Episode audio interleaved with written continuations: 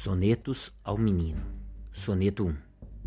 Cobertores e panos rasgados, gemidos e gritos dramáticos, tristezas e olhares apáticos são marcas dos abandonados. O estômago doendo e vazio retrata a miséria capital, os arcabouços trêmulos de frio refletem um descaso social. O olhar baço e sem esperança, o corpo túmido e sem emoção torna o menino feio e assustador. A alma sangrando a tristeza, a matéria transpirando pobreza, torna o menino aberração da dor. Soneto 2 O menino esmola na frieza da esquina e é pelos transeuntes menosprezado. No entanto, quando oferece cocaína, é hipocritamente procurado. O menino rouba um pedaço de pão e é pelas grades da justiça enclausurado. No entanto, o político rouba a nação e não tem sequer um mandato cassado.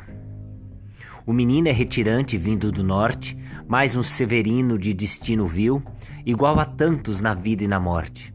Em suma, o menino é ser infeliz que representa a face do Brasil em toda sua miserável cicatriz.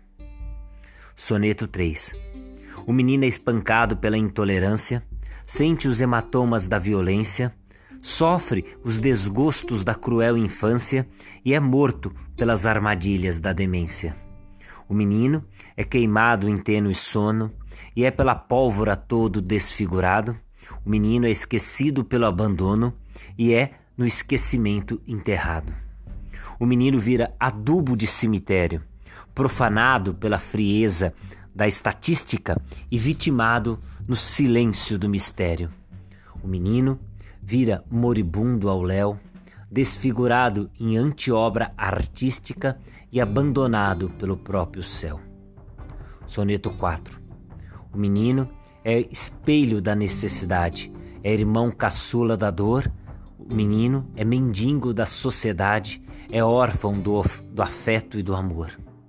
O menino é uma frágil matéria que padece com o egoísmo. O menino é síntese da miséria germinado pelo capitalismo. O menino é destituído de nome e tem o próprio pai desconhecido e se amamenta pelo seio da fome. O menino é destino sem nexo, cujo a dor do espírito sofrido é materialização de nosso reflexo. Soneto 5 o menino que dorme na indiferente esquina é um anjo entortado pela vida, não tem direito à comida e dorme na calçada fedendo a cocô e a urina. O menino que sangra o ódio no olhar é um anjo cego na cidade, uma flor estragada na mocidade, condenado a morrer e a matar. O menino que aperta o gatilho é criança morta em trágico impasse e tem a alma e o corpo maltrapilho. O menino é um rosto em vermelho que representa a nossa face, enfim, ele somos nós, nus diante do espelho. Fim, Luciano Diniz.